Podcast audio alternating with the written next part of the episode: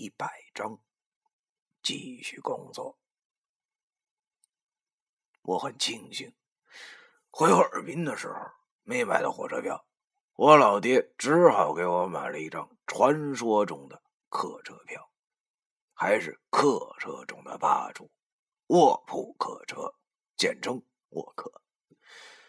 说到这个卧客啊，不得不提一嘴，这这真的是太霸气了。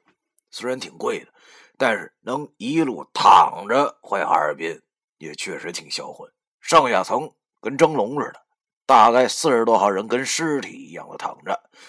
虽然我今年都二十好几了，但是我老爹似乎还把我当成小孩一样，送我上车，只见死活要帮我拎包，怎么跟他抢都抢不下来。老爹今年也快五十了，已经有了白头发。可怜天下父母心，以前我还是小屁孩的时候，就成天听电视和书上讲这些话，但是我不懂。但这几年在外漂泊，我却懂了我老爹的辛苦。我妈走了这么多年了，她始终一个人。我忽然觉得自己还是很幼稚，不知道身体发肤受之父母的道理，竟然总想到死。现在想明白了，我可不能死，我还没孝敬过我老爹和我奶奶呢，怎么能这么年轻就挂了呢？他大爷的，不就一个白无常吗？试想一下，他除了舌头长点以外，还有哪儿长？对不对？实在不行，两年之后，老子就准备一车四轮板砖。他要来的话，我就和老易一起抄着砖头照他脑袋瓜子，先砸个十块钱的。不信他不跑，说不定还能发笔财。我躺在客车上上铺，开始胡思乱想了起来。虽然不知道这个民间土招管不管用，但是想想也不犯法吧。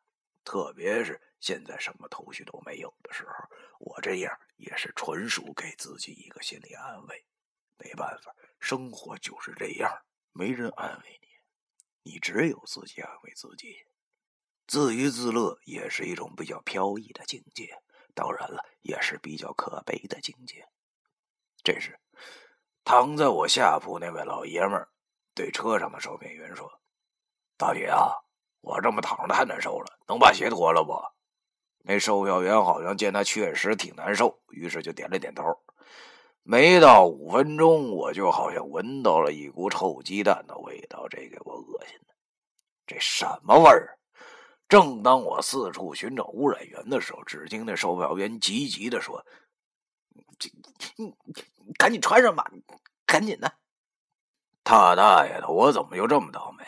坐个卧铺车都能遇到下铺是暗角的，没办法，我慌忙把车窗拉开了点，透透气，望着窗外的景色，心情顿时好了一些。我觉得我这人其实挺没志气的，大城市好像并不适合我，比起那种繁华的地方，我更喜欢小地方，不求荣华富贵。但求三餐温饱，可是没想到，就这梦想要实现起来，竟然也这么难。我不禁又称赞了一下所谓的命运，他大爷的，真是哪儿都没家好啊！真是哪儿都没家好。也许是这些天在家待久了吧，我忽然有一些不想回去上班的感觉。但是不回去又不行，要知道哈尔滨还有一个老神棍和一个逃跑的女鬼在等着我呢。平复了一下心情后，我又去睡了。不出意料，又是个噩梦。我发现我和噩梦有缘，千奇百怪的噩梦让我做了个遍。刚开始都不错，不是娶媳妇就是当老板的。可是最后娶的媳妇都是僵尸，当了老板发现员工全是鬼。等睁开眼睛的时候，发现已经到哈尔滨了。我打了个哈欠，为我可怜的睡眠默哀。这么多年就没睡踏实过。从小看电影，那些什么除魔道长啊，什么驱魔人的，觉得他们都特狂，人挡杀人，佛挡杀佛的。恐怕别人不知道他们有本事，但是现在我明白了。那不过是电影，电影里的故事都是吹牛逼的，就和网游、小说是一个性质。生活也是电影，因为生活有时候很戏剧化。生活不是电影，虽然生活也能吹牛逼。不知不觉，我又想起了《三经书》。要知道，我对此书虽然很是熟悉，但是要完全掌握还差很大的距离。我越来越觉得，我那老三样越来越不中用，因为我遇到的脏东西，不知为何竟然一个比一个猛，都他妈跟打了鸡血似的。看来下个月我要找九叔好好的聊聊了，问问他老人家有没有更猛一点的符咒，要不然我实在是太窝囊了。想着想着，车子就开到了哈尔滨。下了车后，我伸了个懒腰，闻着这个城市独有的汽车尾气。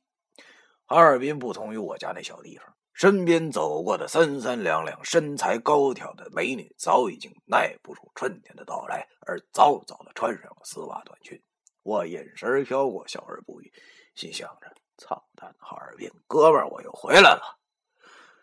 打车回到了我住的地方。鲍金龙和他媳妇儿已经早就回来了。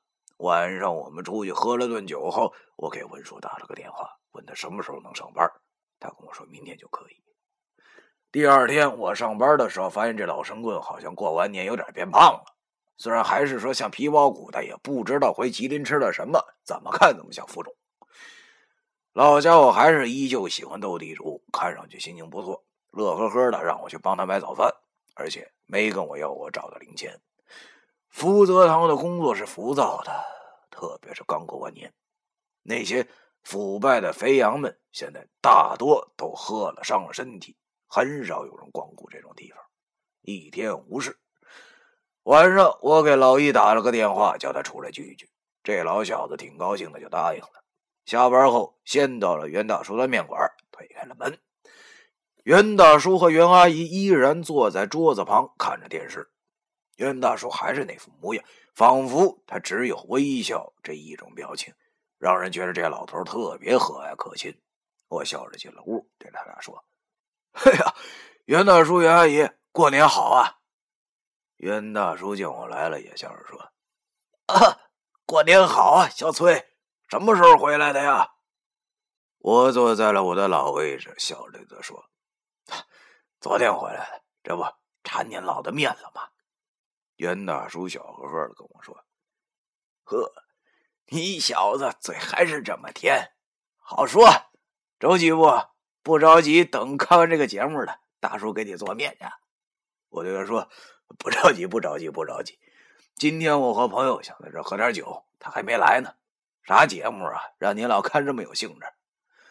袁大叔听我不着急，便转过了头。继续边看电视边和我说：“黄朝墓被发现了，这正播挖掘现场呢。原来是科普节目直播呀！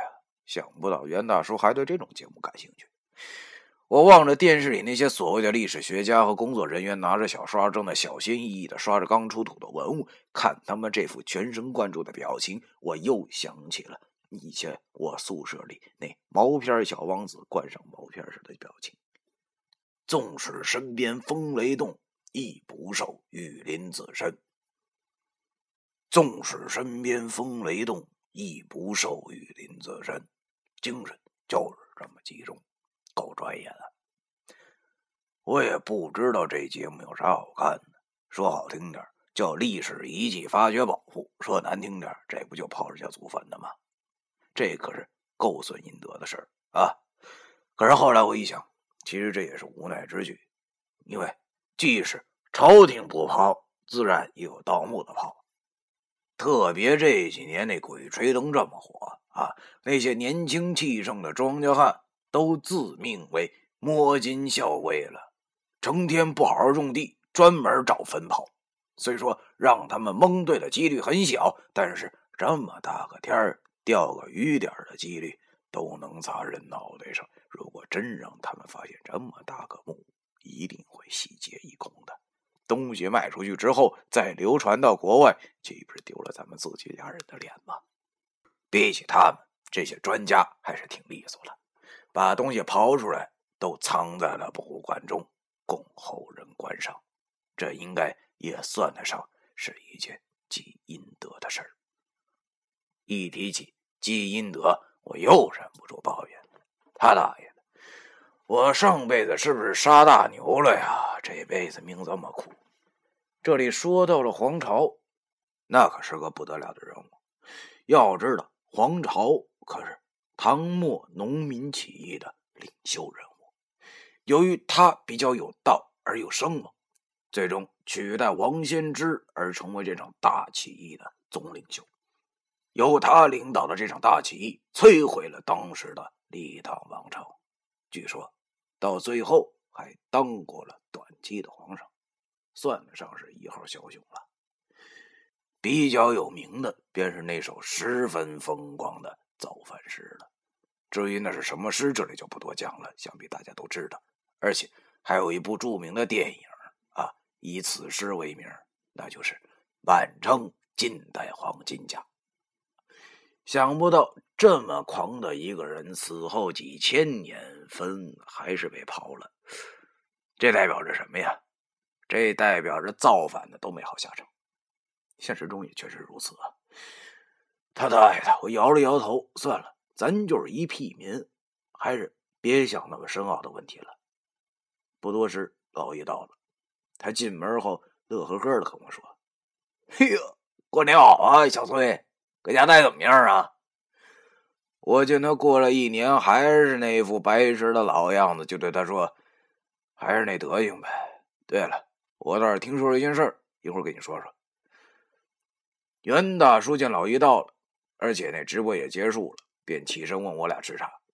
由于刚过完年，在家大鱼大肉的没少吃，现在肚子里都是油水，所以我俩也没点什么太油的菜，简简单单的要了两个，又要了几盘小香菜。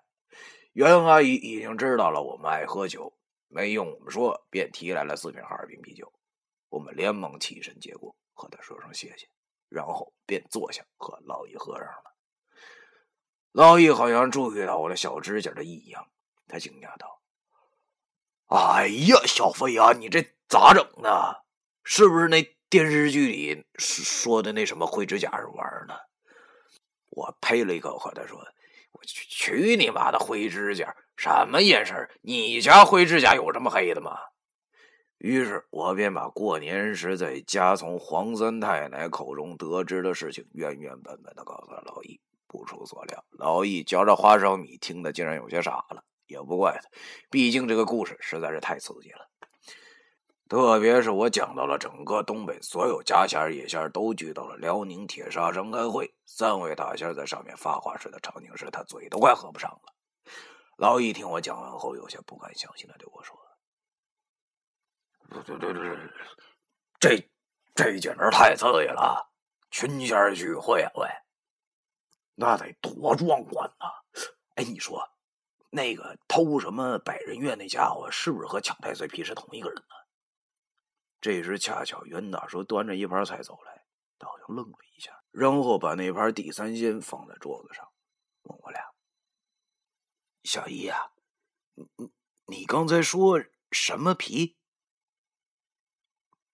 第一百章完。